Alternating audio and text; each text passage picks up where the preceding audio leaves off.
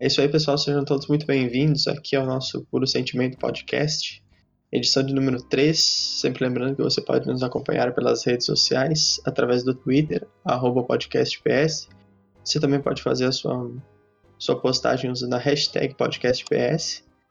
Pode aproveitar que está lá no Twitter e seguir nossos perfis pessoais, o arroba William, underline William MZ, desculpe. E também pode seguir o meu colega de mesa, que hoje, devido à ausência do Jardel, é o é aquele que vai tocar o programa junto comigo, arroba Arthur Lodge. Tudo bom, Arthur? Tudo bem aí, ó. Hoje vamos estar nessa bronca aí, o Jardel nos abandonou.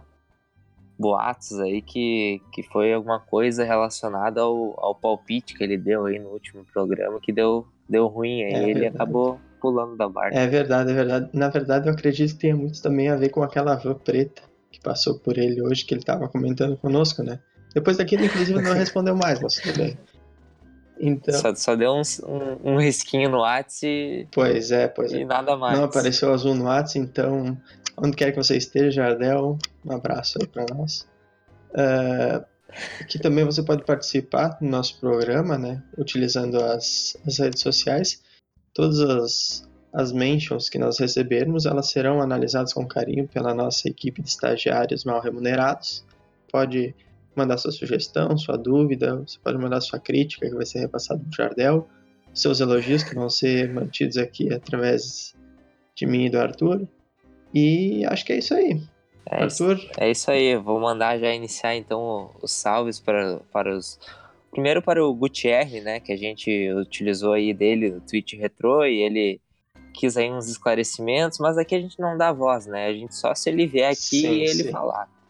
Sempre lembrando que isso aqui não é uma democracia. Né? Exatamente. E é a gente que manda aqui. É isso aí, isso aí. Um salve também, acho que pro. A gente pode mandar um salve, apesar de que ele tenha nos. nos. caluniado, não, nos, tenha nos debochado nas redes sociais do Ícaro, né?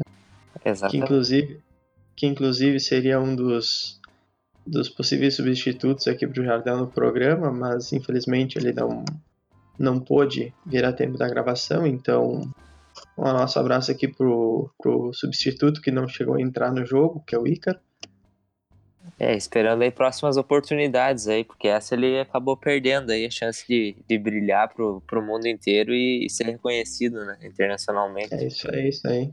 Isso aí. É, e mandar um, um salve, mandar um último Pode salve. Falar, Último salve aí pro, pro Ismael também, que, que postou que tava ouvindo aí o nosso podcast. Então, ele aí que disse que tá prestigiando a gente, agora vamos prestigiar ele que, que divulgou aí o, no, o nosso programa. Um abraço aí pro Ismael. É isso aí, isso aí. Um abraço pro Ismael também. Uh, vamos começar então com as pautas, né? Eu acho que a pauta principal não tem como, como fugir muito disso, né? Todo mundo estava aguardando ansioso, que era o sorteio da Libertadores. E dentre os inúmeros confrontos que nós poderíamos ter nessa fase da Libertadores, quis o destino que nós reencontrássemos um dos nossos adversários na fase de grupos, que é o Libertar, do Paraguai, um time que de primeiro pareceu indigesto, né? Fez uma vitória na arena, 1 a 0, naquele gol totalmente achado, né, no final do primeiro tempo mas que depois ele provou uh, que é um adversário que pode tranquilamente ser superado pelo Grêmio, que na verdade eu acredito que vai acontecer, né, já fazendo aqui um prognóstico, e que nos permitiu fazermos 2 a 0 lá e, de certa forma, renascer também na competição. Né? Três pontos que foram muito importantes, foram conseguidos fora de casa contra o líder do grupo, e que agora vai ser nosso adversário nas oitavas. Né? Queria saber a opinião do Arthur também aí a respeito da, do sorteio. Acho que o Grêmio tirou um daqueles adversários que a gente queria, né? É, exatamente, né? Eu, eu tava torcendo aí pra, pra o Libertar, o Cerro, o Olímpia acabou saindo Libertar e, e o sorteio que, que foi emocionante, né? Para alguns até é, dizendo aí que o sorteio da Libertadores é mais emocionante do que, do que Brasileirão, né? Eu vi essa hoje no, no Twitter, pontos corridos é, é, chega a ser sonolento que o sorteio foi foi né, é verdade, é verdade. Chegou no momento ali que a chance de dar um Grenal tava, tava alta, né? Porque as bolinhas eram sorteadas e nada de sair sair Grêmio é verdade. chegaram a ter três bolinhas só em cada pote e nada de sair nem Grêmio nem Inter. É. por um breve momento também eu pensei que fosse ser Grenal. Mas é. aí quando saiu a bolinha do Nacional do Uruguai, eu cantei a pedra. E fiquei muito triste. Fiquei muito triste porque eu acabei acertando nos placares e agora eu sei que eu gastei a minha sorte com bobagem. foi no, foi no, uma sorte errada ali. Mas, cara, Exatamente. eu acho que. Eu acho que uh, concordo com a tua opinião. É, eu só faria uma, algumas ressalvas em relação ao Libertar. Que, primeiro, que é um time assim que se mostrou um bom time, né? Me surpreendeu, tem, tem jogadores experientes, é uma equipe que, que enfim, é, acho que pode, pode fazer um enfrentamento difícil contra o Grêmio. E, e lembrar que o Libertar, no segundo jogo que a gente ganhou deles lá, o Libertar já estava classificado, então de certa maneira é, foi um enfrentamento atípico, né? E então sim, é sim. complicado a gente. É na verdade que mata-mata é outro estilo, ou vai ser outra competição, vai ser. Vai ser daqui dois meses praticamente, então vai ser outro contexto. A verdade é que vão ser dois jogos difíceis, né? É lógico que os adversários talvez seriam os mais fáceis, mas não deixa de ser. É, não vai deixar de ser um, um confronto difícil aí pro Grêmio. Então sim, tem que ter bastante cuidado. Até porque, né, embora o Grêmio tenha tido esse, esse comportamento atípico aí na fase de grupos, se o Libertar classificou e classificou em primeiro é porque ele teve méritos, né? Porque ele venceu também, acho que se eu não me engano, ele venceu as duas contra a Universidade Católica, ele venceu também contra o Rosário Central, então ele é um time que chegou aonde chegou porque tem algum mérito. Eu acredito que seja uma, uma, uma precaução assim bastante bastante válida, né, uma preocupação também bastante válida, uma precaução, desculpe, que o Grêmio ele entre buscando apenas o, o resultado, né? Talvez assim o jogo bonito, a questão de, de entrar com um jogo já ganho, famoso salto alto, né? Ela fique meio que preterida agora que o jogo muda, né? A, a, a capacidade do Grêmio nos mata-matas também é largamente reconhecida, né? O Grêmio é um time copeiro, é um time que tem a tendência a crescer nesse momento das competições, mas eu acredito que mesmo dadas todas as condições do Grêmio poder fazer um bom placar, é sempre importante manter a, a calma, a serenidade, principalmente a preocupação com relação ao adversário. Né? Nós não podemos subestimar os adversários, porque afinal de contas ah, existe a possibilidade de, de sermos desclassificados, né? Não é não é uma seria de certa forma típico é. para o Grêmio, mas é uma das probabilidades que existem na fase de mata-mata, né? É, principalmente pela questão do gol qualificado, né? Então o Grêmio jogando sim, a, sim. primeira em casa, é, né, se chega a tomar um gol ali é, é complicado, né? Porque aí vai ter que, em tese, sim. fazer dois fora. Uh, então é, é, perigoso, né? É perigoso. É, pensando assim, jogar primeiro em casa, tem toda essa questão de, de cuidar também da parte defensiva. Mas, enfim, né, cara, eu acredito que se o Grêmio quer, quer ser campeão, né, tem que, tem que passar por cima. Ficou em segundo do grupo, vai ter que jogar sempre, pra, dependendo também, por exemplo, se, na, se passa nas quartas de finais para jogar com o Palmeiras. Se for também o Palmeiras, vai ter que jogar a segunda fora, né? Então o Grêmio vai ter que se acostumar com essa de, de jogar primeiro em casa, ter, ter esse cuidado com o, gol qualificado. Né? Sim, sim, sim. Acho que é mais importante, inclusive, você conseguir manter a defesa não vazada na, na própria casa e fazer, por exemplo, sei lá, 1 a 0 ou 2 a 0 do que necessariamente você fazer um 2 a 1 e ter que cuidar muito com um 1 a 0 fora de casa, né? Tipo, se o Grêmio hoje fizesse 2 a 0 ele poderia ir para o Paraguai com a tranquilidade de, por exemplo, uma derrota de 1 a 0 ou então até mesmo um empate sem gols, né? ou empate com gols também. Mas o fato de você tomar um gol em casa já te nivela praticamente ao a estaca zero, porque você tem a vantagem, mas o outro time vai jogar em casa e inevitavelmente vai procurar sair, vai procurar os espaços e a chance de se tomar um a 0 mesmo que seja de uma, um achado ou algo assim, é muito grande, né? E mais do que isso, já faria com que o Grêmio tivesse que sair para jogar na casa do adversário. sofrendo um revés. E isso é muito perigoso também, né? Tem muita gente que, que prefere decidir em casa ou fora e tal. Eu sou um dos que prefere que a decisão seja sempre na, na casa, porque qualquer tipo de revés da primeira partida a gente se sente mais tranquilo sabendo que pode defender essa, essa classificação em casa.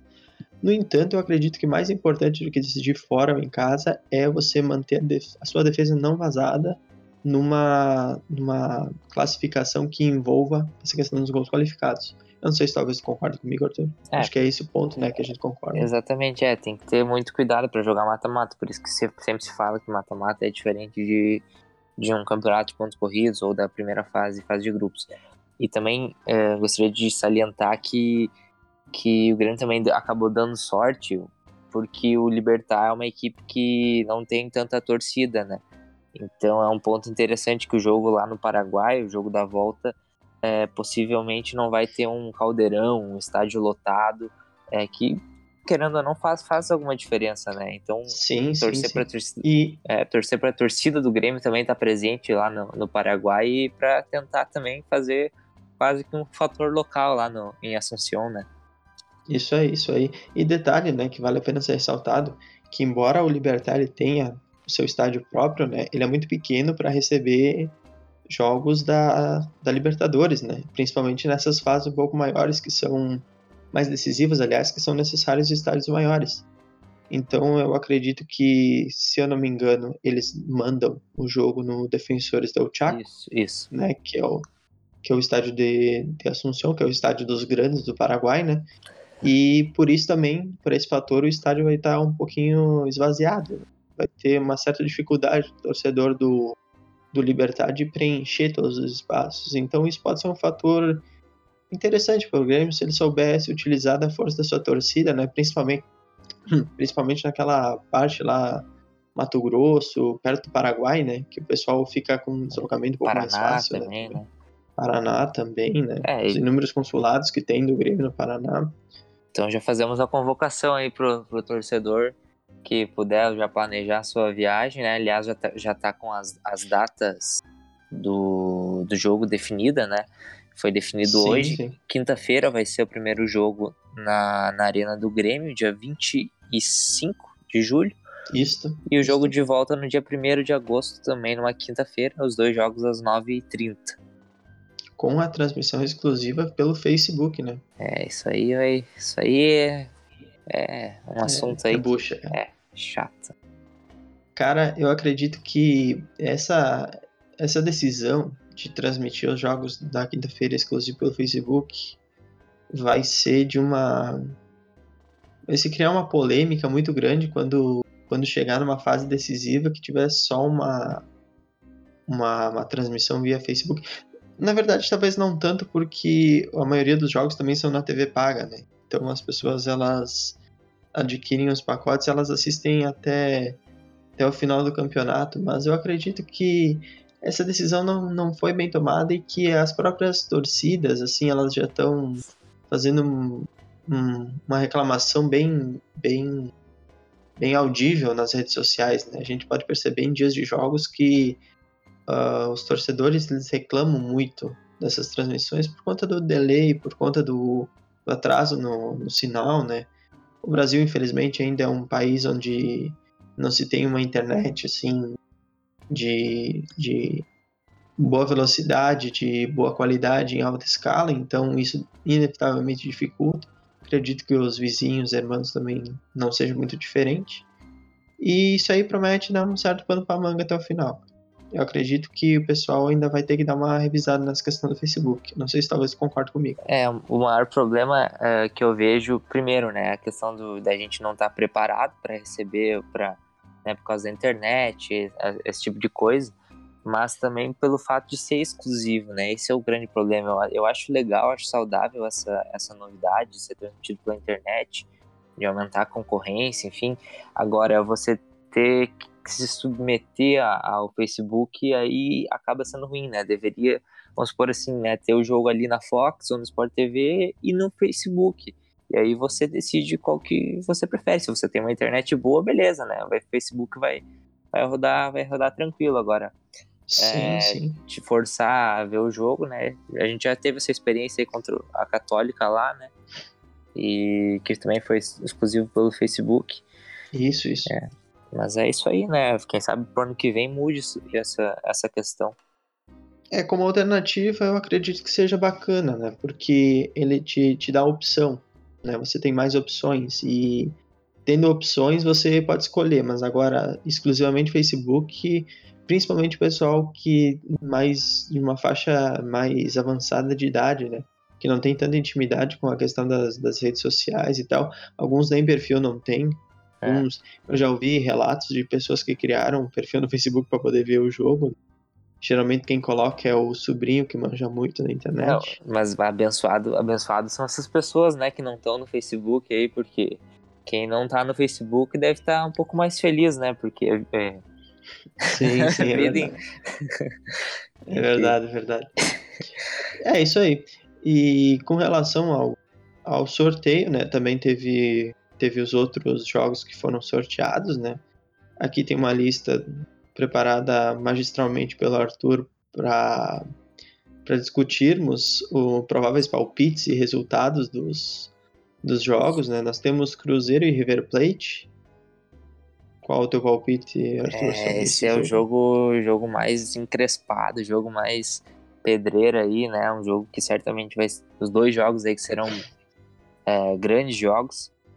Cara, é difícil, difícil. É, em tese, eu acredito que o Cruzeiro tenha uh, mais time e tal. É um time assim mais. Na verdade, são dois times experientes, mas o Cruzeiro criou uma casca interessante, né? Só Sim. que. E eu não sei, na verdade, esse é o jogo mais difícil para mim, né? Dizer assim. Eu ainda acho que o Cruzeiro tem, tem, tem chance mais de passar, porque acho que o River é, ainda não tá na, sabe? Parece que depois que ganhou ano passado, eles tipo, ah, agora que nós ganhamos do Boca em Madrid, né, numa final completamente atípica, acabou o clube, né? Então, não atípica, sei. Atípica e também um pouquinho arranjada, né? É. Vamos é. Pode, pode, pode falar, pode mas, falar. Mas isso ainda, ainda dói, né? Ainda dói ano passado. Sim, então... sim, são temas delicados ainda. É, espinhosos. Mas eu vou torcer pro Cruzeiro, então, né? Já que já que estamos nesse assunto, sim, então eu quero que o River se foda, entendeu? E eu vou torcer certo, pro Cruzeiro e, e é, o, é o Cruzeirão da massa que vai passar nesse confronto. O que, que tu acha?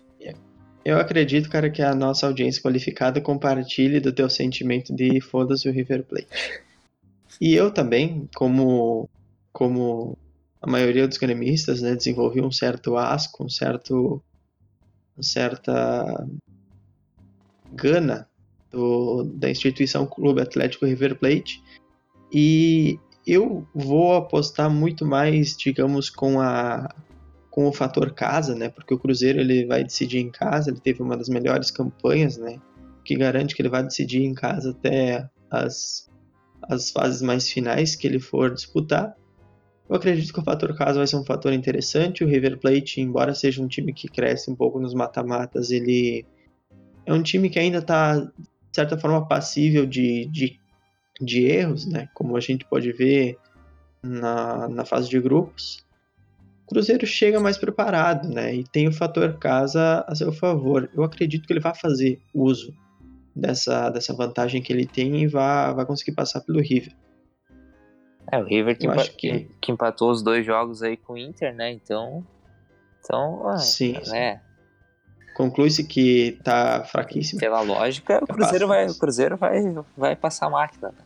Sim, sim, claro, claro. É. Uh, o outro duelo também que nós temos é o duelo dos, dos separados no nascimento, né? Que é o Cerro Portenho e o São Lourenço. Os dois de camisa azul grená. Vai ter que um jogar, né? Vão ter que jogar um com um uniforme e vai se confundir, né? Tem que alguém com uma plaquinha dizer, ó, esse aqui Exatamente. é o seu, esse aqui é o. é o Mas é muito fácil. Mas é muito fácil, é só você ver que, por exemplo, por exemplo, assim, o Cerro ele vai jogar em casa, provavelmente, enquanto ele tiver mandante, com a listra azul e vermelha, né? Daí o São Lourenço, como é o visitante, ele vai jogar com a listra vermelha e azul. Eles podiam, é... eles podiam inverter só pra dar uma, pra dar uma confundida no pessoal, né? Bah, cara, imaginou só como é que seria. E de repente, sei lá, o cara tá impedido, mas é o cara do outro. É. Aí chama o VAR, aí o VAR também se confunde. Vai ser uma maravilha. Enfim, Cerro Porteño e São Lourenço. Até um tempo atrás era o duelo dos times que, apesar de serem frequentadores de Libertadores, não tinham o título, né? São Lourenço acabou com essa, cena em 2014. Cerro Porteño, se eu não me engano, junto com o com algum outro time do, do Paraguai, eu não me lembro, acho que seja o próprio Libertar, embora bastante frequentador do, do torneio continental, ele é um time que o máximo que chegou, acho que foi um vice-campeonato ou uma semifinal. Não é um time que tenha muita, muita, muita casca, né? muita desenvoltura nesses momentos mais decisivos. E, embora ele venha de, de líder do grupo, nós temos que conver que o grupo dele, que era um grupo composto por Cerro, Nacional, Atlético Mineiro e Zamora, ele, em tese, seria um grupo cascudo, né? Um, um, grupo assim um pouco mais, mais difícil, porque tem dois campeões, tem o Cerro Porteño que é frequentador, como a gente já disse, mas não demonstrou esse futebol todo dentro do, do campo, né, cara? O Zamora ele foi um time totalmente inofensivo, sumou nessa edição da Libertadores os últimos três pontos, assim, que, que, que ganhou nas últimas, sei lá, cinco ou seis edições. Eu não me lembro qual o tamanho da, da, da seca que o Zamora estava sofrendo até essa Libertadores. Simplesmente não conseguia ganhar de ninguém. A gente lembra muito bem que no grupo do Grêmio, dois anos atrás, ele ficou em último, em último colocado com zero pontos, né? Não conseguiu nem classificar para a Sul-Americana. E então o Cerro ele chega como líder, mas não chega com toda a pompa de um líder como, sei lá, talvez o próprio o próprio Cruzeiro, né? O próprio, talvez o Palmeiras, né? Que, que jogaram em grupos um pouco, tese um pouco mais difíceis.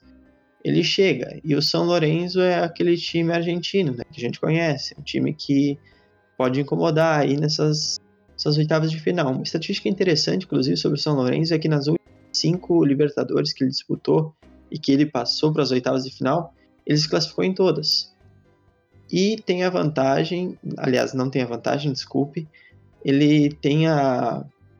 O Cerro Portem, embora ele tenha a vantagem de decidir em casa, São Lourenço ele tem a bênção do Papa, né? Que, que é a, o diferencial desse time aí. Então eu acredito que o fator divino também vai dar uma ajudada aí, que o São Lourenço vai passar nesse confronto. Queria saber a opinião também do Arthur para ver o que, que, ele acha. É, e o São Lourenço aí, tu falou também, um ano, 2016, se não me engano, eliminou o Grêmio, né?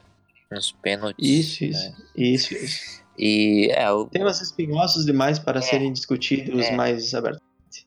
Acontece isso aí, né, de vez em quando. Isso, isso. É, época que a gente ainda tava na fila e tal. Mas são tempos, tempos passados.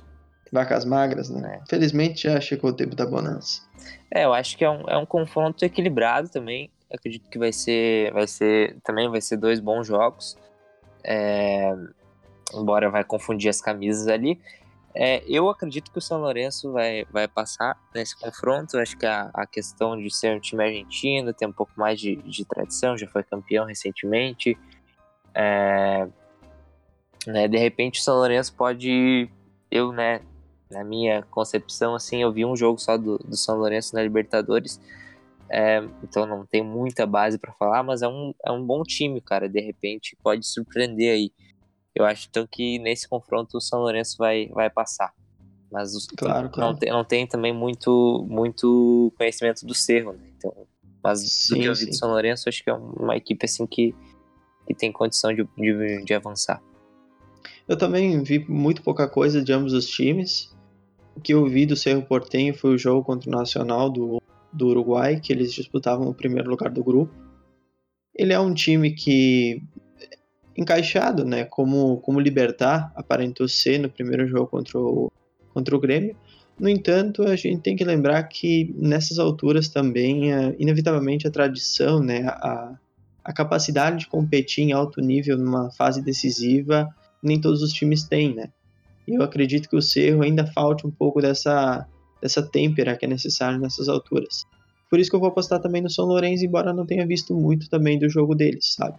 Acho que pela tradição e pela, pela questão assim de, de cancha, né? É, eu vi, eu, eu vi o, é... o jogo contra o Palmeiras, né? Foi. É... Mas enfim, também acho. Sim, sim, sim. Uh, além desses, nós também temos o confronto de. Além do Libertar e Grêmio Cerro Portem em São Lourenço, tem o outro paraguaio que também se classificou em primeiro, que é o Olímpia, enfrentando a Liga de Quito do Equador, que foi classificada na chave do Flamengo, né? Se classificou assim como uma das uma das últimas equipes a se classificar, né? Se classificou de uma forma dramática porque dependia de resultados paralelos, né? Mas conseguiu se classificar e agora enfrenta o tricampeão Olímpia. Não sei qual a tua opinião, Arthur, a respeito desse jogo. É, outra questão também de, de é um enfrentamento difícil porque o Olímpia, né, tem mais tradição, tem mais camisa, tem três Libertadores. É, a LDU tem Coisa essa... que nem todo time é, tem, né? São, são poucos aí, né? É, no Rio Grande do Sul só tem um. É, mas a LDU, a LDU tem a questão do, da altitude, se eu não me engano, né? Lá tem tem isso, tem isso. altitude, então isso, isso pode fazer diferença, né? Mas é o jogo de ida, né? No, no Equador. Mas nesse jogo eu acho que acho que a camisa do Olímpia vai vai vai pesar mais forte mas também eu não tenho muito parâmetro é, das equipes para fazer uma análise mais técnica do, uhum. do confronto. Certo, certo. O Olímpia, eu eu, no caso, pude ver um jogo do Olímpia contra o Universidade Concepción, se eu não me engano. Foi um jogo que a equipe do Olímpia também demonstrou que estava muito mais preparada, né? Embora a Universidade de Concepción ele não seja parâmetro, porque se não me engano ele foi o último do grupo, então seria como o Cerro Porteño enfrentar em alto nível o Zamora, mas a gente sabe que não é um parâmetro válido para se calcular isso numa oitava de final ou quase de final. Mas eu acredito que até por ser campeão paraguaio agora com duas ou três rodadas de antecipação, né? como foi o, o Olímpia nesse, nesse último clausura que eles disputaram no Paraguai. Eu acredito que por vir embalado, por ter um time um pouco mais cancheiro e tal, ele vai conseguir superar essa questão da altitude. A LDU se classificou de uma forma bem, bem, bem fraca, né? Ela não chega forte, ela não chega com peso nas oitavas de final, porque foi a última a se classificar, assim, em tese seu grupo, né, num grupo onde todo mundo apostava em Penharol e Flamengo, e em alguns momentos o simples empate de Penharol e Flamengo já servia para que eles eliminassem a LDU. Eu acredito que nessa edição da Libertadores a LDU é a principal assim candidata a ser desclassificada. Não vamos desprezar, porque existem outros fatores, como o Arthur bem falou, né? A questão da, da altitude e tal. Mas eu acho que o Olímpia ele tem mais time, ele tem mais Fora a questão da, das três Libertadores, né? Que nem todo mundo tem. Uh, mas além disso, uh, tem a questão também do, do futebol conhecendo jogado, né? E o Olímpia, como eu disse, por vir do, do título paraguaio por vir uma boa classificação no grupo, grupo que tinha, se eu não me engano, Godoy Cruz, Sporting Cristal, uh, o próprio Olímpia e Universidade de Concepción, um grupo em tese mediano para fraco, né? Mas para os parâmetros assim do, do futebol paraguaio, peruano e etc, é um, um grupo assim válido para você fazer 16 pontos, se eu não me engano, como fez o Olímpia, 16 ou 14, um dos dois. Acho que foi 14. E... Isso, isso. E então eu acredito que ele tenha mais, mais condições assim de, de vencer essa partida. Né? Eu acho que a, um, a principal motivação vai ser essa Vai ser o futebol conhecendo jogados. É isso aí. Isso aí. Uh, o próximo confronto aqui que temos anotado é um confronto que já se repetiu né, na, na fase de grupos, que, aliás, que vai se repetir agora, né? Que é Boca Juniors e Atlético do Paraná. A primeira na Bomboneira e a segunda em casa, na Arena da Baixada. O Atlético, né? O Atlético. O Atlético. Isso, isso. O Atlético. Que. É. Pode é, falar, pode falar. É, eu acredito. Nos dê sua opinião sobre o jogo, Arthur. É, bom, né, como eu vi o, o, o jogo agora recente da, da, da Bomboneira, eu tenho um pouco. Uma, posso, assim, com um pouco mais de, de propriedade falar é, sobre esse confronto. Eu acho que. Primeiro, né, o Atlético Paranaense, né, o Atlético tem que ainda criar uma casca e tal, foi campeão da Sul-Americano ano passado, mas esse vai ser é, um grande teste, né? Porque é, enfrentar o Boca na bomboneira já é difícil, né? E no mata-mata vai ser ainda mais. E o, o Atlético que foi, né, que foi assaltado né, na bomboneira, que não é incomum né, para times brasileiros, né? Vídeo Grêmio 2007 é, e Cruzeiro ano passado. Sempre então, bom ressaltar. É, né? é difícil também, né? Você tem que jogar contra o Boca, que já é uma equipe qualificada, você tem que jogar com a pressão da bomboneira e tem que jogar contra a arbitragem, né? Então é, esse é um desafio triplo aí pro Atlético. Uma arbitragem caseira, né? Uma É. arbitragem feita, feita na base do Boca Juniors. Sempre muito, muito imparcial, né? Sim, sim. Então é, vai ser difícil, vai ser difícil pro Atlético, né? Só se realmente o Atlético conseguir é, segurar a pressão, enfim. É, E outro detalhe também. o Pode primeiro, falar, pode o falar. primeiro jogo é, é no, na Arena da Baixada, né? Tem que, fazer- é, Eu acho que o primeiro é na bomboneira. Se eu não, Não, me engano, o o- Atlético. Não, porque o Boca ganhou e É verdade, é verdade. O Boca Juniors desclassificou em primeiro, peço perdão. a Nossa audiência qualificada. É, porque o Boca Juniors ganhou, ganhou do Atlético ah, da, Sim, da Bomboneira e aí passou o Atlético, que estava em primeiro no grupo. Isso, isso. Exatamente. Isso, então, isso. o Atlético, na, Correto. na minha opinião, só vai conseguir passar se fizer um, um resultado maiúsculo, como fez, né? Porque na, na, na Arena da Baixada foi 3 a 0 pro, pro, pro, Sim, sim. pro Três gols do Marco Rubio. é, né? hat-trick do Marco Rubio. Então, acho que essa é a única chance do Atlético, né? Conseguir um ótimo resultado em casa, senão aí já era. E, e sempre lembrando também que você enfrentar o Boca Juniors no, na fase de grupos e enfrentar ele no mata-mata são dois jogos totalmente diferentes, né? Vide, vide o Palmeiras ano passado. Foi o Palmeiras que enfrentou o Boca Foi. Juniors ano passado. Foi, foi, foi. Acho que eu falei Cruzeiro, né? Eu falei. Mas o Cruzeiro também enfrentou e foi eliminado. Teve não, toda aquela dois. polêmica é, do Dedé é, e tal. é, foi, é. Foi na fase de grupos Isso. o, Palmeiras e o Cruzeiro foi na Nas quartas de final foi o Cruzeiro e na Isso. semifinal foi Isso, o Palmeiras. isso, isso, isso. Isso, isso. Isso, tá certo. Uh, vídeo Palmeiras, né, ano passado, que enquanto fase de grupos, assim, sobrou e o Boca Juniors teve que se classificar após um, se não me engano, um 5 a 0 contra o Alianza Lima, que foi, assim, o, o resultado que ele precisava, né, e depois disso, na fase de mata-mata, acabou perdendo, né, e não só perdendo, como também naquela, naquela oportunidade o Boca Juniors já vinha de uma polêmica, né, e teve que passar por uma outra um outro teste aí para poder poder se, se classificar em cima do Palmeiras, né? Então assim a gente pode perceber que existem vários atenuantes nesse jogo, né? É a questão da pressão da torcida, é a questão da daquela coisa que a gente estava falando que a chave gira, né? Quando quando vira mata-mata, é uma questão de, de primeiro resultado e tudo mais vai ser um jogo interessante. É meio que difícil cravar um, um time que passe, mas como eu sou gremista assim que não deglutiu bem aquela história do Boca Juniors de 2007, eu torço para o Boca Juniors passar e enfrentar todos os adversários com competência, chegar à final e ser derrotado pelo Grêmio. 3 a 0 na Arena do Grêmio, 2 a 0 na Boaneira. Ah, Eu fecho agora com esse teu, teu prognóstico aí. Eu também, eu, eu sei lá, cara, eu não sei se não trocaria o brasileiro desse ano aqui por uma final de Libertadores assim. É, Brasileiro, Copa do Brasil, eu desistiria agora. É. Porque é, é um, é um traço da minha alma que ainda não foi lavado, ainda não foi. É, foi dura aquela derrota lá. Foi, foi. Ah, deixa eu ver aqui. O próximo é Palmeiras e Godoy Cruz. E sempre lembrando que desse chaveamento aqui sai o adversário do Grêmio, né? Se o Nas Grêmio- quartas de é, final. Exatamente. Se o Grêmio passar, né? Exatamente, não vai, porque vai que eles recortem o áudio e, e botem lá no vestiário do, do Libertar, né? Ó, Pensou só. cara, os caras já estão dizendo que já passou, né? Então tem que. Tem, que ter, tem que tomar cuidado com relação a isso. Me desculpa, me desculpa o pessoal que o, nos ouve em Assunção e Redondezas, né? Torcedores do Libertar que estão à procura de informações sobre o rival. a a audiência é muito grande em- em- no Paraguai. Sim, sim, claro, claro.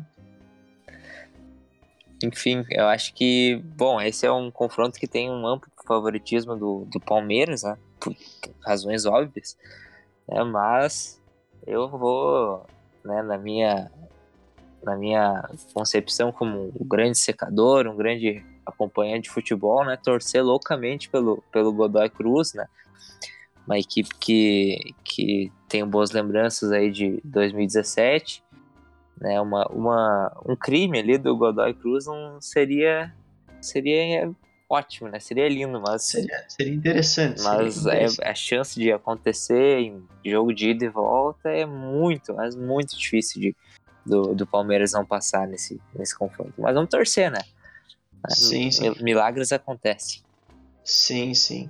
Uh, bom, eu claramente eu tenho duas, duas facetas, né? Eu tenho a faceta de torcedor e tenho a faceta de analisador tático, técnico, perito no assunto. Que, evidentemente, acho que a chance de passar a gente pode colocar quase que como uh, 80-20 pro lado do Palmeiras, né? Até mais, 90-10, é. né? Uma questão de porcentagem. No entanto, uh, até porque esse é o confronto, acho que muito mais do que Olímpia e LDU, é o confronto mais dado da, da, de todas as oitavas, né? Que foram foram sorteadas, porque em tese os outros adversários eles enfrentam uh, ou times melhores ou times equivalentes entre si. Mas a discrepância não chega a ser tamanha a ponto de nós compararmos Palmeiras e Godoy Cruz, por exemplo, Flamengo e Emelec, sendo que há pouco tempo o Emelec já eliminou o Flamengo numa própria oitava de final, né, de uma Libertadores. Então, assim, eu acredito que não há um confronto que seja mais discrepante que esse. Favoritismo é todo do Palmeiras, mas eu gosto das coisas assim um pouco mais fáceis, né? Não romantizo tanto o sofrimento que, que a gente passa vendo vendo jogo de futebol. E eu quero muito que o Godoy Cruz também passe para que seja um jogo em tese um pouco mais fácil, um pouco mais menos complicado para o Grêmio nas próximas fases. É, e é melhor reeditar uh, Grêmio Godoy Cruz de, de de 2017, assim, é mais tranquilo claro, que claro. um Grêmio Palmeiras igual em 1995, né? Que foi. Sim. vamos, vamos, vamos ficar o famoso jogo do 5x1, é, né? É, então vamos. Sim, sim. O Grêmio passou lá, mas. mas... É, fortes emoções.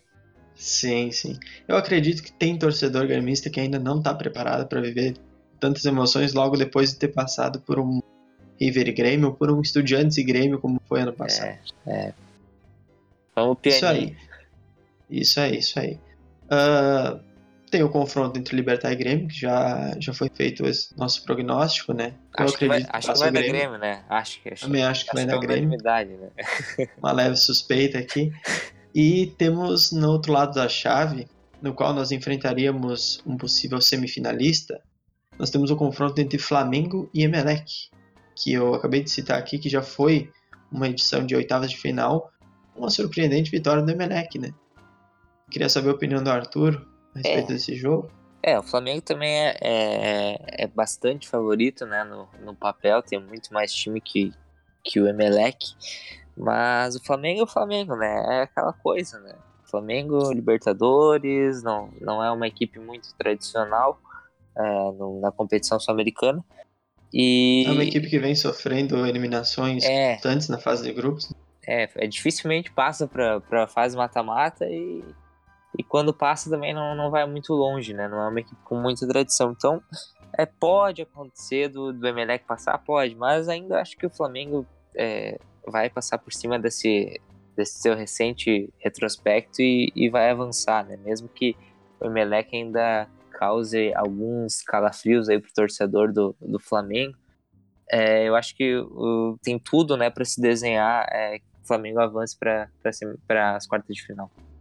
E muito embora o Emelec seja do Equador, ele não tem a questão altitude, né? Que, que é, é famosa lá no Equador e nos países andinos, porque ele joga em Guayaquil.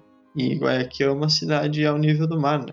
Então eu acredito que o Emelec, ele, muito embora ele tenha essa questão aí de, de já ter vencido e tal, e ter até contra si um retrospecto favorável contra o Flamengo, ele surge como possível azarão. Azarão acho que até nem é a palavra, porque ele tem, se ele chegou até esse, essa altura do campeonato, é porque ele tem uma certa qualidade, venceu o Cruzeiro em casa, né? Embora o Cruzeiro tenha ido com reservas, mas o que está na súmula é o que vale, né? O Emelec venceu a equipe do Cruzeiro, tirou a invencibilidade do Cruzeiro no Mineirão e pode surgir aí como um provável provável participante das quartas de final, dado o retrospecto do Flamengo e vários atenuantes. Nesse jogo aqui em específico, eu vou apostar no Emelec porque eu acho que geralmente uma zebra passa, né, cara? Uma, uma zebra para nos brindar nas quartas de final é sempre, sempre válida. Apostei no Godoy Cruz aí, mas eu acho que foi mais o lado torcedor. Eu acredito que um jogo onde tenha reais chances de de passar alguém que realmente não faça parte do panteão dos grandes é esse Flamengo e Emelec. Gostei da, da ousadia aí do, do teu palpite. Isso aí, isso aí. É, tem que ser, né, cara? Ousadia e alegria.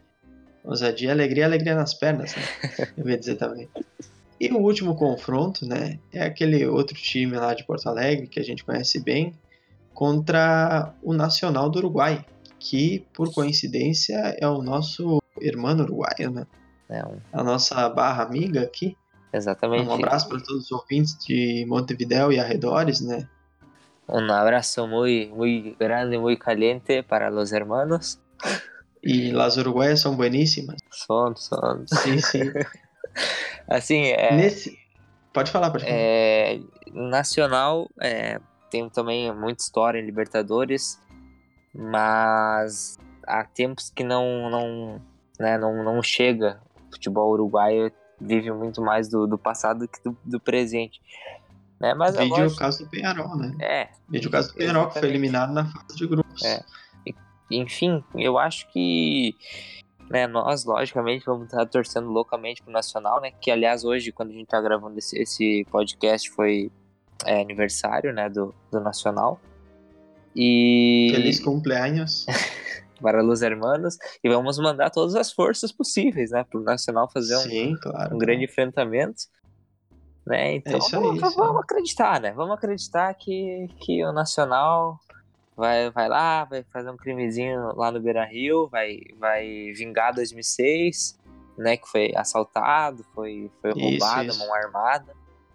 E né, já pensou, né? Se, se não fosse roubado, talvez o Internacional Hoje em dia, né, não teria nenhuma Libertadores, mas aconteceu, aconteceu, né? Então, torcer aí pro, pro Nacional avançar. Eu vou, vou apostar no Nacional, né? Eu também vou apostar no Nacional. Uh, sempre lembrando também, vamos reeditar 1980, né? Que foi o ano em que o Nacional venceu o Inter e depois acabou se sagrando campeão. Eu acho que foi em 1980, me corrija se eu estiver errado, Arthur. Ah, não, essa tu me pegou aí, eu não, não, não sei. É, vamos reeditar aquele confronto do século passado. Vamos, ah, vamos marcar um agora, mais... Agora tu acertou. Uma forma mais ampla, né?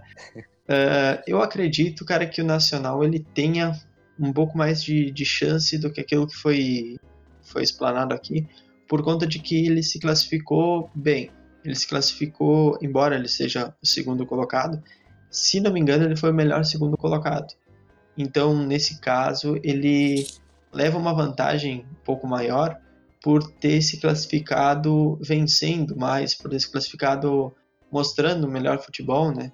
Eles venceram o Atlético Mineiro, se eu não me engano, tanto em Montevidéu como no Mineirão, no Horto, eu não lembro onde foi o mando do, do Atlético, mas eles venceram em Minas Gerais. E, e eles mostraram que eles têm sim uma, um, um futebol assim que pode levar eles talvez não até a final, talvez não até as semifinais, mas talvez eles possam passar para as quartas de final de uma forma até um pouco mais tranquila do que a gente pensa, né? E sempre lembrando que o Internacional, embora ele tenha se classificado em primeiro, tenha se classificado bem, os únicos dois jogos em que ele realmente foi exigido foram os dois confrontos contra o River Plate. Ele mostrou que é um time que não tem segurança, né? É um time inseguro, porque no jogo da, de Buenos Aires, por exemplo, né, a gente pode ver que o Loma entregou no final do jogo. E isso no mata-mata pode ser a diferença entre você se classificar ou não se classificar. E então, muito por conta assim da, da questão de que o internacional não foi exigido, diferente, por exemplo, assim de talvez próprio Boca Juniors, né, que, que enfrentou o Atlético Paranaense, perdeu e depois foi exigido, né? Uh, ou então Palmeiras, que estava na chave do São Lourenço e do Júnior de Barranquilha, né? Que acabou sendo uma grande decepção, acho, da Libertadores, por não ter se classificado nem a Sul-Americana, mas é um time que ano passado estava decidindo a Sul-Americana junto com o Atlético Paranaense. Também conhecido Eu como acredito... o time da Shakira, né? Isso, isso. Aliás, um abraço para Shakira, né? Um abraço para o Piquet, que andou gravando vídeo para Matheus Henrique, né? No fundo, eles acompanham o Grêmio e, e, eles não demonstram, né? Mas a gente sabe que o Grêmio é grande, que o Grêmio cruza oceanos. Né? Então, provavelmente a Shakira deve estar ouvindo. Muito bueníssima. Certamente, Muito né? bueníssima. Já, já pensou, o Piqueta assistiu lá Havaí e Grêmio? Imagina, imagina ele, ele e o Messi lá assistindo esse jogão que foi. Pensou só, cara. Imagina eles tomando como referência na volantes e meias do Grêmio no Havaí. Cara, eu acho que é muito por essa observação que o futebol deles hoje é o melhor do mundo. Eles é. têm ótimas referências quanto a isso. É isso. O brasileiro só, só não domina o mundo porque é desorganizado, né? se, se se organizasse, dava pra dar um jeitinho. Dava, dava. Uh, e por isso, cara, eu acho que o Nacional chega bem assim para enfrentar o Inter e, como todo bom tricolor, eu vou de Nacional, né? Nossos irmãos uruguaios. Vamos Nacional. Isso aí. Uh, bom, mas dando sequência aqui no, nas pautas né, que nós temos, uh, muito embora o pessoal já tenha digerido muito bem a partida, né? E isso também é um adendo, porque assim nós podemos uh, analisar com mais frieza de detalhes e tal o jogo Grêmio Corinthians, né? Que foi realizado no sábado lá na Arena Corinthians. Um jogo morno, 0 a 0 que acho que está de acordo com o que foi proposto na partida, né? Paulo Vitor foi exigido uma vez, o Luan acertou uma bola na trave, mas fora isso, meio burocrático, né? E que ficou marcado bastante pela polêmica com o VAR, né? Onde o Everton, ele, segundo a arbitragem, ele mirou uma mira de alta precisão, uma sniper, no braço do Fagner e foi capaz de dar um tiro certeiro, né, a ponto de pegar o antebraço em cheio. E se fosse realmente isso, eu acredito que o Everton está no lugar errado, né? Ele não deveria estar tá jogando futebol, mas sim nas Forças Armadas. Imagina só. Enfim, a questão foi que o VAR acredita que o Everton mirou na mão do Fagner e chutou a bola. E devido a isso não foi marcado pênalti porque, segundo o árbitro, não houve a intenção. Queria saber a opinião do Arthur a respeito do lance, a respeito do jogo também, se tiver algum comentário fazer sobre a partida. O microfone é seu. É, sobre a partida, acho que concordo com você, foi um jogo é, ruim, burocrático, sonolento, né? E o destaque positivo foi o Luan, que, que para ele mesmo, né, em relação a ele mesmo, evoluiu bastante. Então, já que a gente né, vinha criticando o Luan pelas atuações, é importante pontuar que ele, ele fez uma boa partida. É possível que ele vai ter uma, uma sequência agora com a, a lesão do Jean-Pierre. É, sim, sim. E, muito importante, muito é, importante. É, e comentar também o, o erro né, do, do Renato, que às vezes os deuses também erram, né? E o Renato vem insistindo com, com o Montoya como extrema pela direita, e isso me causa. Me causa. Assim, não, não, não, consigo entender né, qual que é o motivo. Sim, sim. Né, com o Tassiano pedindo passagem. Enfim, né, cara, são, são questões aí, né, que, que, que me. Sabe, que me dói, assim, pensar, pô, mas o que, claro, que, claro. que, que o Montoya fez para estar tá jogando ali? De repente ele tá jogando no lugar errado e o Renato não vê. Não sei, mas acho que. Não sei também se o Tassiano jogasse ia mudar alguma coisa, mas né, pelo menos era questão de merecimento. Sim, sim. e vale lembrar sabe. também que. Eu vale lembrar também que o Montoya ele não foi bem na partida, né? Muito, muito embora ele estava deslocado da posição, mas assim, teve alguns lances onde não eram lances capitais, mas eram lances de, de criação de jogada, onde ele deveria participar de uma forma mais ativa e ele acabou não aparecendo, né? Muito, muito erro de passe, muito erro de posicionamento e tal.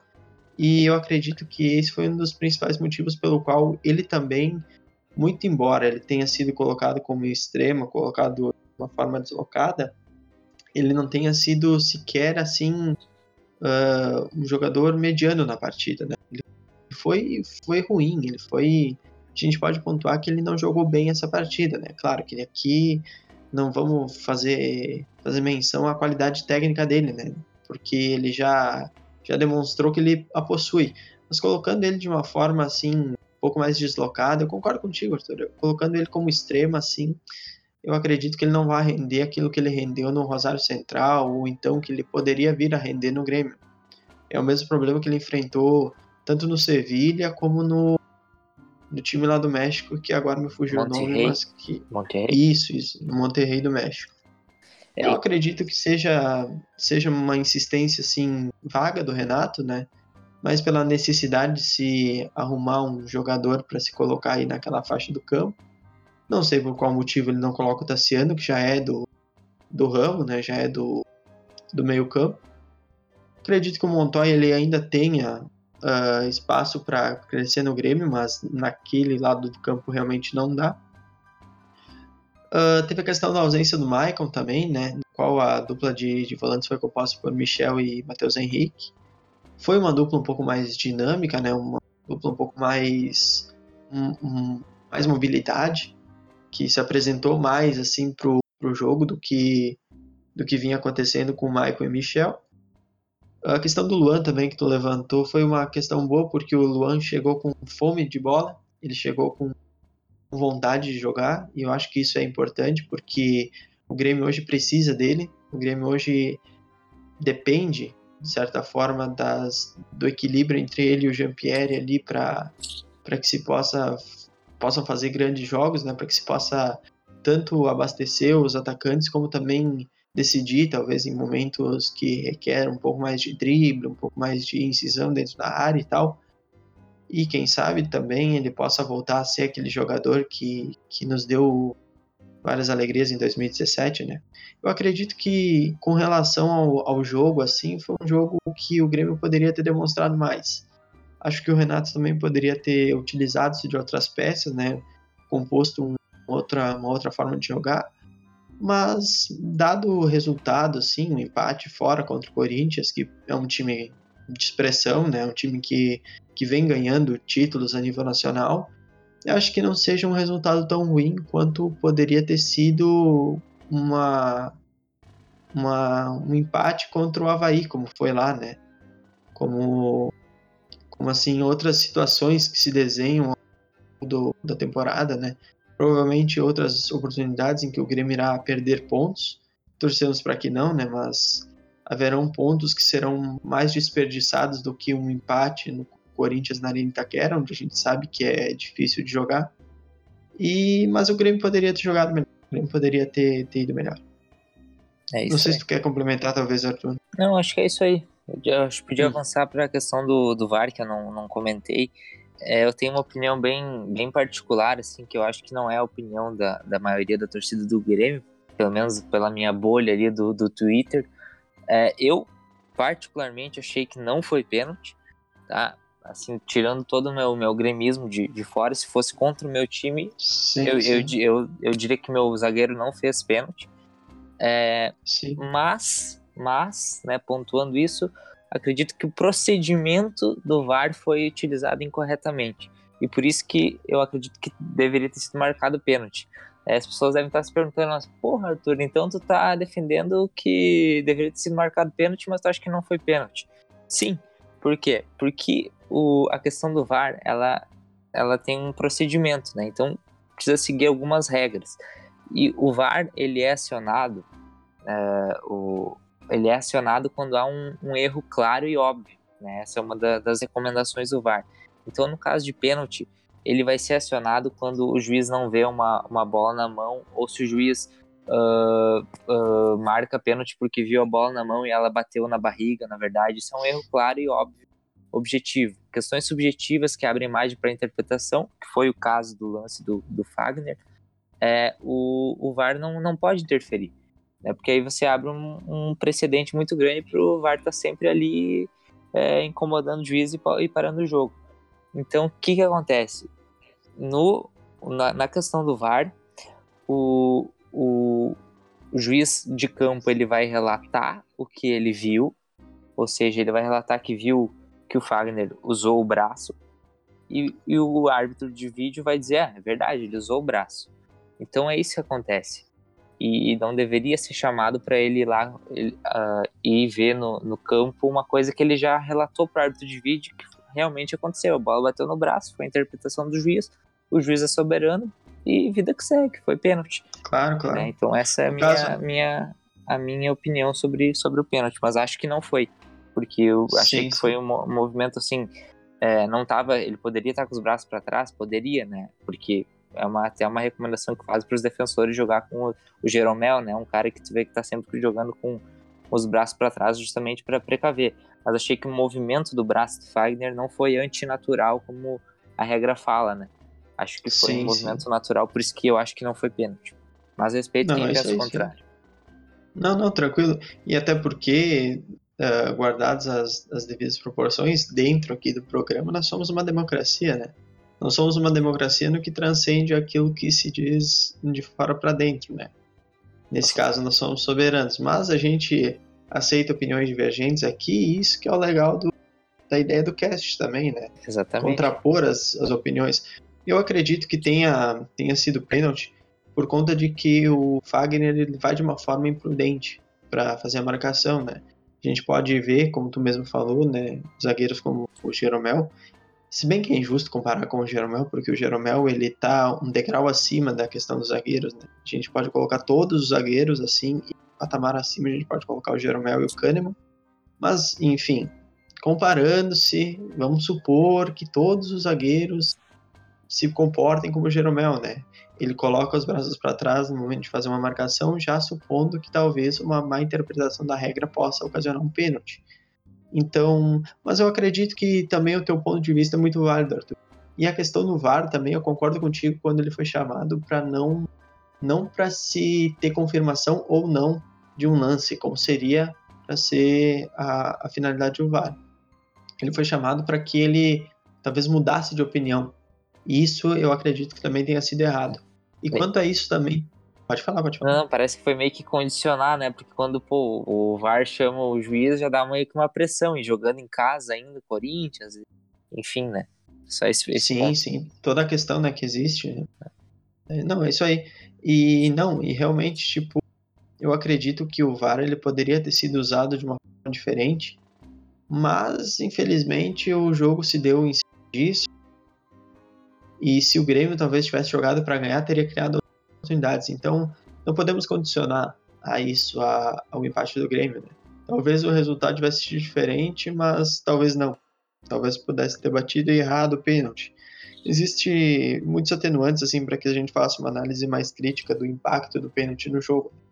E até quanto à questão do VAR, só para encerrar aqui, né, até pela questão do tempo, a gente tem a opinião do Fábio Carrilli também, né? Do qual vocês podem acompanhar ali no nosso Twitter, o arroba podcastps. Foi postado isso logo depois do jogo, né? A opinião do Fábio Carrilli sobre o VAR. E eu acredito, eu fecho em todos os termos com, com ele, porque você dá a bola para o Corinthians logo depois um lance de ataque do Grêmio é realmente meio que meio que não faz sentido, né? Mas tudo bem, isso a gente, isso a gente pode ver em talvez outras circunstâncias, né? Com outros times e tal, com o que isso vai se desenhar e tal. E é, acho que a opinião sobre o VAR é. Eu fecho os termos com, com o Carrilho, fecho os termos contigo, e quanto à questão do pênalti, acho que foi porque o Fagner chegou numa prudente. Eu acho que essa é a minha opinião sobre o assunto. Completamente válido. Muito bem. Uh, procurando aqui também as nossas, as nossas pautas, né? nós temos a nossa enquete que nós fizemos no Twitter, né? Sempre você pode participar né, nas postagens que nós fizermos. Sempre lembrando que nós vamos dar a voz do torcedor, né? Pela, pela nossa ótica, né? Aqui dentro do programa nós somos soberanos. Só reiterando isso, né? Caso não tenha ficado bem esclarecido. Nós perguntamos o que, que o ouvinte achava da contratação do zagueiro David Braz, que ao longo dessa semana aqui se desenhou como uma das prováveis contratações do Grêmio para suprir a questão do zagueiro, né, que tanto é falado. E os resultados foram de 50% para uma boa contratação, 22% que seria uma contratação ruim e 28% consideravam ele indiferente. Uh, eu acredito que nessa questão assim de, de reposição para grupo, para para um quarto zagueiro, que é tão necessário hoje no Grêmio, que disputa três competições simultaneamente, acredito que o David Braz venha para somar, venha para ser um jogador que, que, devido até à experiência que ele tem, né, ele já é zagueiro do Palmeiras, foi zagueiro do Flamengo, participou do Santos, né, recentemente. Uh, hoje, se eu não me engano, está defendendo o Silva Spor da Turquia, mas ele ainda tem contrato com o Santos, o Grêmio negocia com o Santos, né? Provavelmente chegaria por empréstimo até o final do ano. Tem 31 anos, tem 1,88m de altura. E eu acredito que ele fecha quase que em 100% as, as características que o Grêmio estava procurando né, para um zagueiro a mais para compor grupo. Não sei quanto que é a faixa salarial dele, não sei quanto que ele recebe, mas eu acredito que seja algo dentro do que o Grêmio possa, possa pagar, assim, sem, sem fazer exorbitâncias, né? Sempre lembrando que o Grêmio não é um time que mantém um jogador de 400, 350 mil no banco. Não é um time que faz, faz loucuras, né, na, em termos financeiros. Então, dentro da realidade que nós temos, eu acredito que é um zagueiro que se enquadra bastante naquilo que o Grêmio vem a procurar. Queria ouvir também a opinião do Arthur para ver o que, que, ele acha a respeito da contratação do possível zagueiro David Braz. É, eu vi agora recentemente uh, uma entrevista do, do presidente do, do, Santos que ele deu hoje. Ele disse que o, o, o Santos não vai dificultar a negociação com o Braz e que a questão agora é avaliar se ele vai vir por empréstimo ou se o Grêmio vai comprar ele já em definitivo. Né? Uhum. Eu acho que seria interessante vir, vir por empréstimo até para ver, ver como é que ele vai sair, né? E acredito que sim, né? Por, por uma questão de, de como o Grêmio está necessitando de um zagueiro, né? Não é um zagueiro espetacular, não é um zagueiro fora de série, é, não é um zagueiro que vai vir para disputar a posição, é, mas para compor o grupo, para jogar uh, algumas partidas, ele vai, inevitavelmente vai acabar jogando, principalmente Brasileirão pra, pela questão do rodízio. E acho que é um bom zagueiro, um zagueiro experiente, um zagueiro que, que, que vem para compor o grupo. E, enfim, vai ser bem-vindo, né? A torcida do Santos não, não gostava muito dele, mas a gente tem aí inúmeros casos no Grêmio de jogadores que, que vieram e que não eram bem quistos nos seus clubes anteriores e acabaram dando certo aqui no Grêmio. Então isso não é parâmetro para dizer que não é um bom jogador, né? É um, é um zagueiro, um zagueiro destro, é, joga pela, pela direita, também pode atuar como volante, é, numa, numa hipótese de improvisação. E, enfim, acho que é uma, uma contratação válida para pro, pro Grêmio. É isso aí, isso aí. E na verdade também, assim, a questão de, de ele não ter sido talvez um, um, zagueiro assim que se destacou no Santos, foi porque o Santos na época também ele estava propondo aquele, de certa forma, aquele rodízio, né, entre as, a gurizada mais nova, assim, né, entrou Lucas Veríssimo entrou, entrou o Gustavo Henrique também, e eles faziam um certo revezamento, né? Então o Brasil ele acabava sendo meio que o pilar de sustentação assim da defesa e por não ser um jogador tão regular quanto deveria ser para fornecer segurança para os mais novos, ele acabava sendo um pouco contestado, né? Nunca quando chegou no Santos também disse que não iria contar com ele e ele acabou sendo emprestado, mas a gente pode pegar o retrospecto dele assim de uma forma assim quase que linear ele tem sido um bom zagueiro assim para se manter no grupo, né? Para ter um ele participou do grupo campeão do Flamengo em 2009. Ele não era titular, mas ele era um reserva que quando precisado ele chamava e dava ele era chamado e dava conta do recado. No Santos ele venceu também a Recopa Sul-Americana de 2012, que embora sejam apenas dois jogos, mas ele atuou como titular na ocasião. E, então eu acredito que por ele ter uma certa cancha, assim, e por ele ser da posição, ele é um acréscimo bastante interessante sempre o Grêmio. É isso aí. É isso aí. Uh, vamos de tweet retrô? O que, que tu acha? Bora, bora. Parece que tá. Esse tweet retrô aí tu vai, vai dar o que falar cara, aí no próximo Cara, esse, tu... esse tweet retrô aqui, eu pincei ele com uma luva, cara, que realmente é um achado assim inestimável, cara. É. E até queria mandar um abraço aí pro pessoal que tá ouvindo nós, né? Talvez o Jardel esteja nos escutando aí. Um abraço, Jardel, né? Será? Porque Eu acho que ele está. Eu acho que ele está. Se a van, não, uh, não, não, se a van preta lá não, não sequestrou ele, é ele nunca mais voltou. Né? É verdade, verdade. Mas eu acredito que eles devem ter dado algum tipo de, de regalia para ele e ele deve ter pedido para acompanhar nosso podcast, até para não ficar por fora da atual conjuntura. né? Uh, nosso tweet retrô de hoje, ele é um tweet bastante especial, porque ele retrata um tempo onde tudo era um pouco mais difícil, né? Uma época de vacas magras, né? E que a paciência do torcedor era facilmente testada. Então, dado esse devido contexto, nós temos esse tweet aqui de 11 de agosto de 2013, onde o arroba Jardel Turella, sigam no, no Twitter, abre aspas, tweetou, abre aspas, não se iludam com o Renato, ele se acha muito e é um lixo como treinador. A gente pode perceber, a gente pode perceber que são palavras fortes, né, vindas do torcedor, mas, no entanto, mesmo palavras fortes, elas podem despertar o, o sentimento em outras pessoas, né? Por exemplo, o Antônio Dutra Júnior, que hoje é um dos dirigentes do Grêmio, dono do arroba blog do Mosquetei, não é blog do Mosqueteiro, é blog do Mosquetei, ele respondeu, deu seu luxo de responder esse tweet do Jardel. Que honra, hein? A... Exatamente, cara. Poxa, sim, se dá o luxo de responder porque realmente pegou no âmago. Uh, abre aspas. Antônio Dutra Júnior respondeu. Abre aspas. Porra, meu. Que anticlímax. Fecha aspas.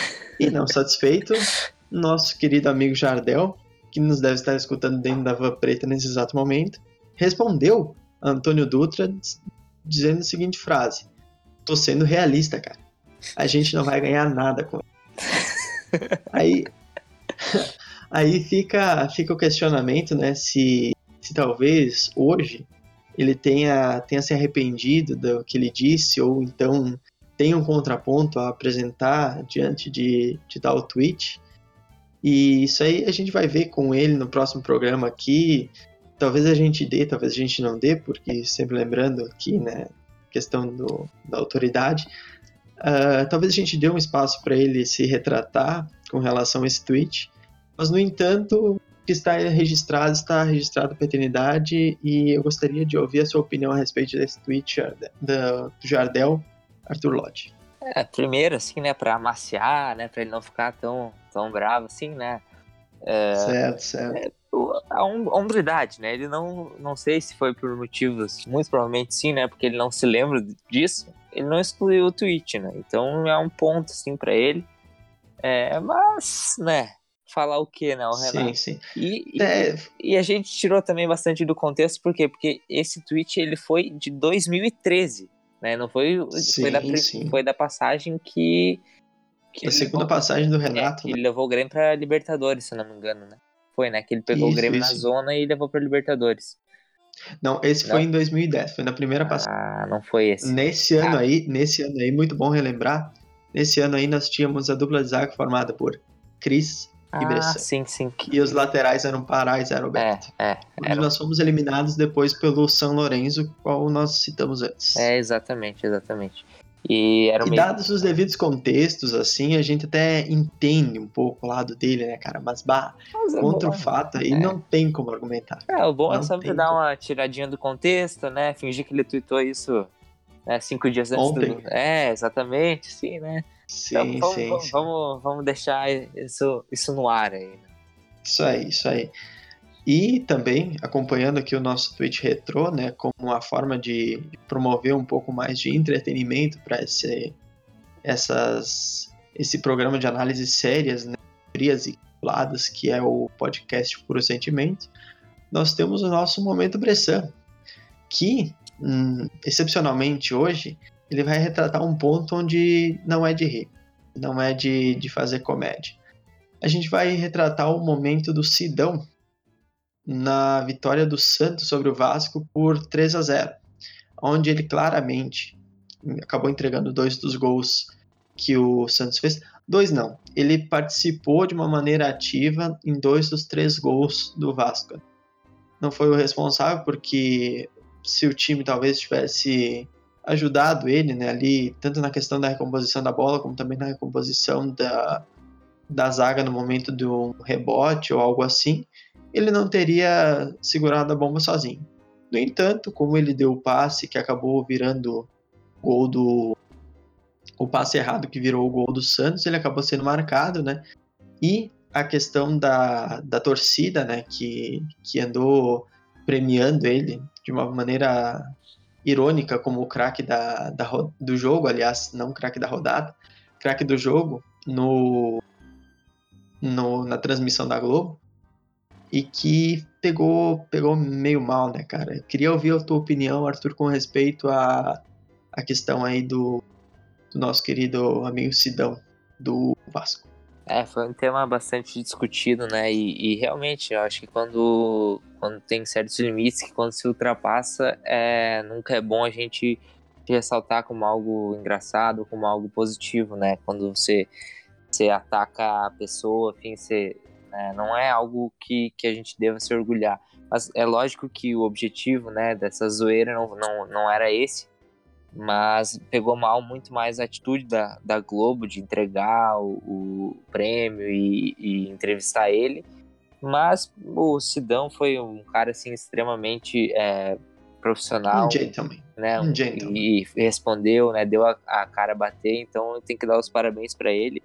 E, cara, né, ele pode até ter errado, falhou, tudo bem, acontece, tá sujeito a críticas, mas também, né, a, a defesa do Vasco a gente não pode não pode tirar isso do, da questão, né? Uma defesa muito é fraca, então ele tá sempre muito exposto, né? Então ele acaba sendo exigido é, mais do que devidamente, né?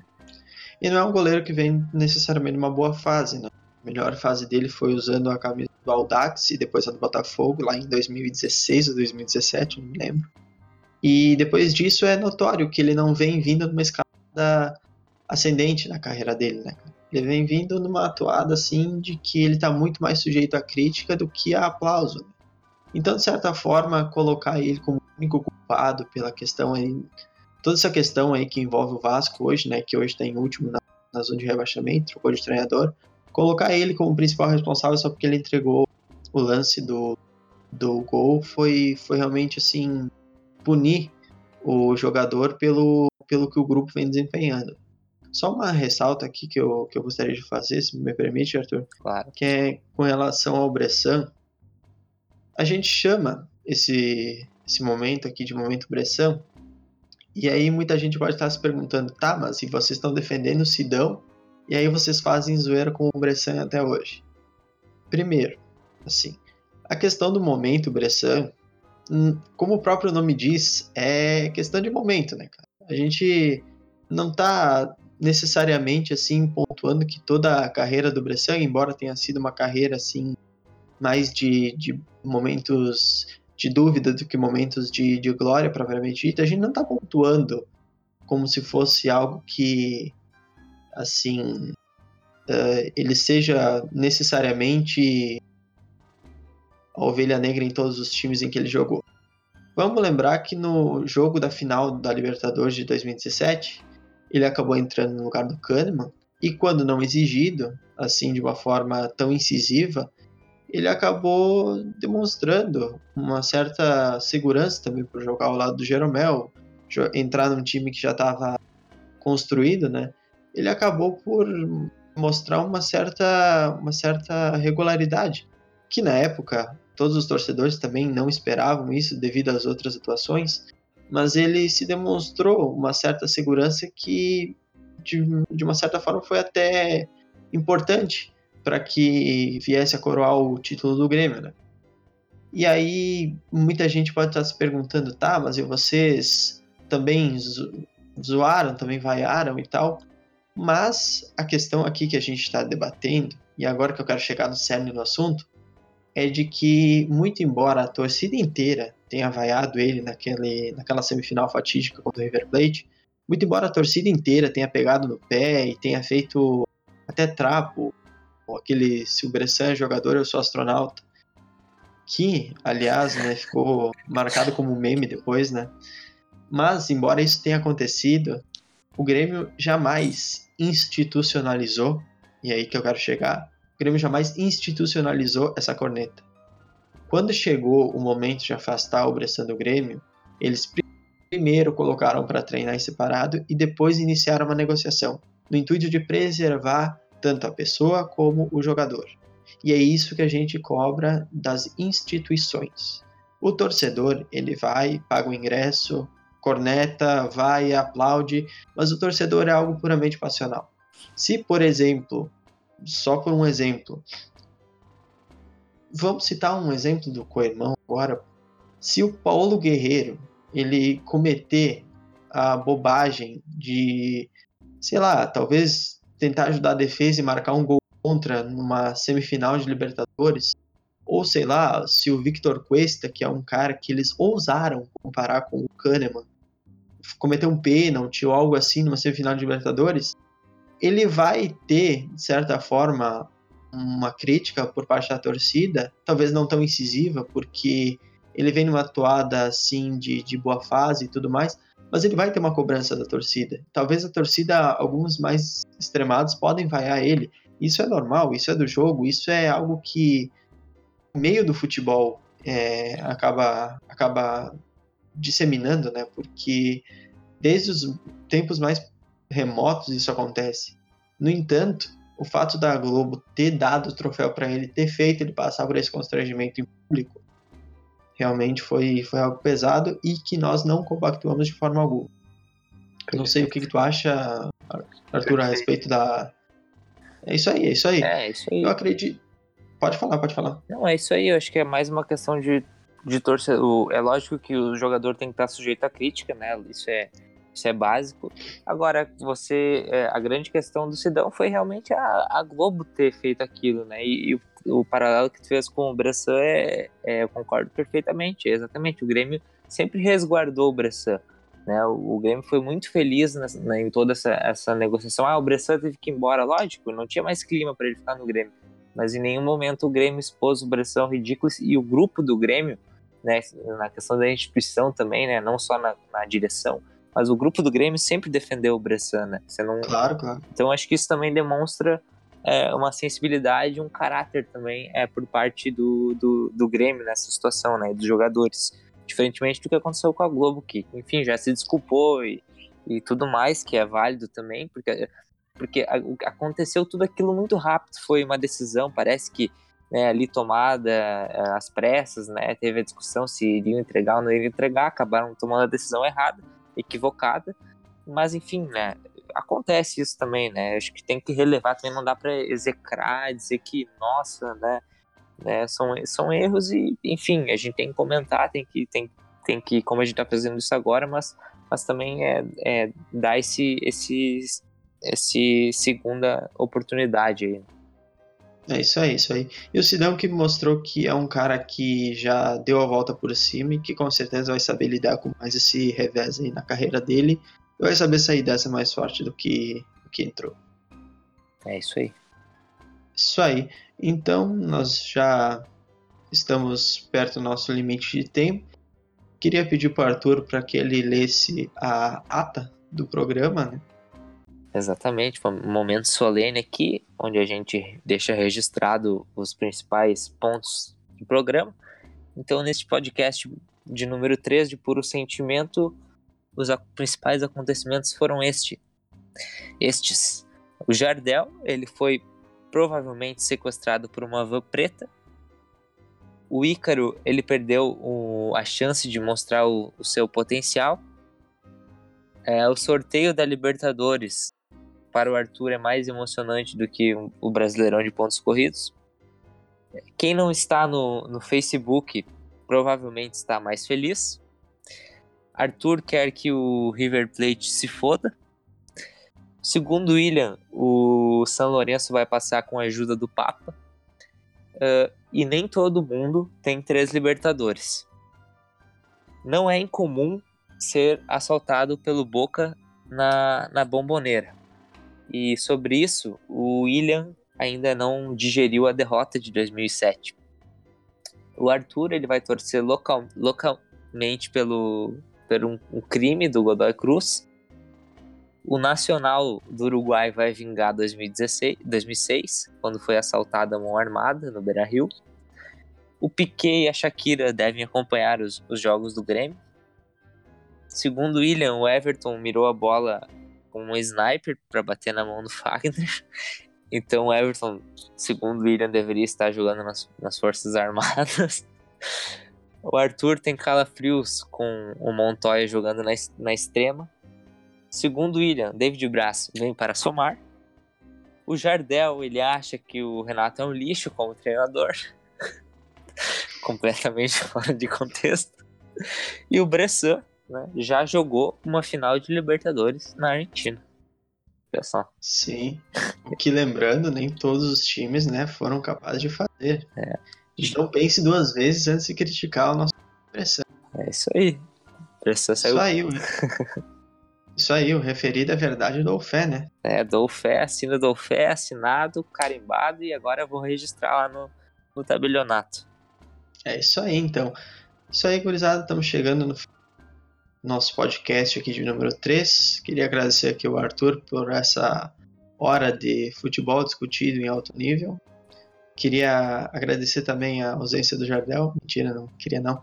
Mas eu espero que o Jardel esteja bem onde quer que ele esteja, né? Uh, queria mandar um abraço também para o Ícaro, que poderia ter somado aqui ao grupo, infelizmente, devido a problemas de horário, ele não pôde estar conosco. E queria agradecer principalmente a você que nos ouviu até agora, né, que compactou com certeza com todas as decisões aqui tomadas. Espero encontrar vocês muito breve no nosso próximo programa. Né. Queria deixar algum recado, um abraço para alguém, Arthur? Então, só agradecer a audiência até agora, né, para ter nos escutado até esse momento, né, porque realmente gosta da gente, a, gente sabe, a gente é muito, muito legal, uma companhia muito boa. E siga os nossos perfis aí, podcastps no Twitter, os nossos perfis pessoais também. E é isso aí, né? Vamos para a próxima. É isso aí. Até o próximo programa aí. Esperamos Até com o Jardel. próximo programa. Com o Jardel. Isso, se isso. Deus com quiser. certeza. Uh, sempre lembrando que você pode participar ao longo da semana através dos nossos nossas redes sociais, né, usando a hashtag podcastps ou também através do nosso Twitter, que é o podcastps. Pode nos enviar um abraço para alguém que você queira mandar. Você pode nos enviar críticas que vão ser repassadas para o Jardel, sugestões de pauta e afins. E o nosso programa, com certeza, ele fica, fica maior cada vez mais que cada vez que as pessoas participam mais. Isso aí, participem, Isso aí. interajam e um forte abraço para os homens forte abraço e um beijinho para as mulheres. Isso, isso, sempre importante. Tomara que. Bom, deixa quieto. isso aí. Isso aí, pessoal. Saudações tricolores aí e até o próximo programa. Dale, dale.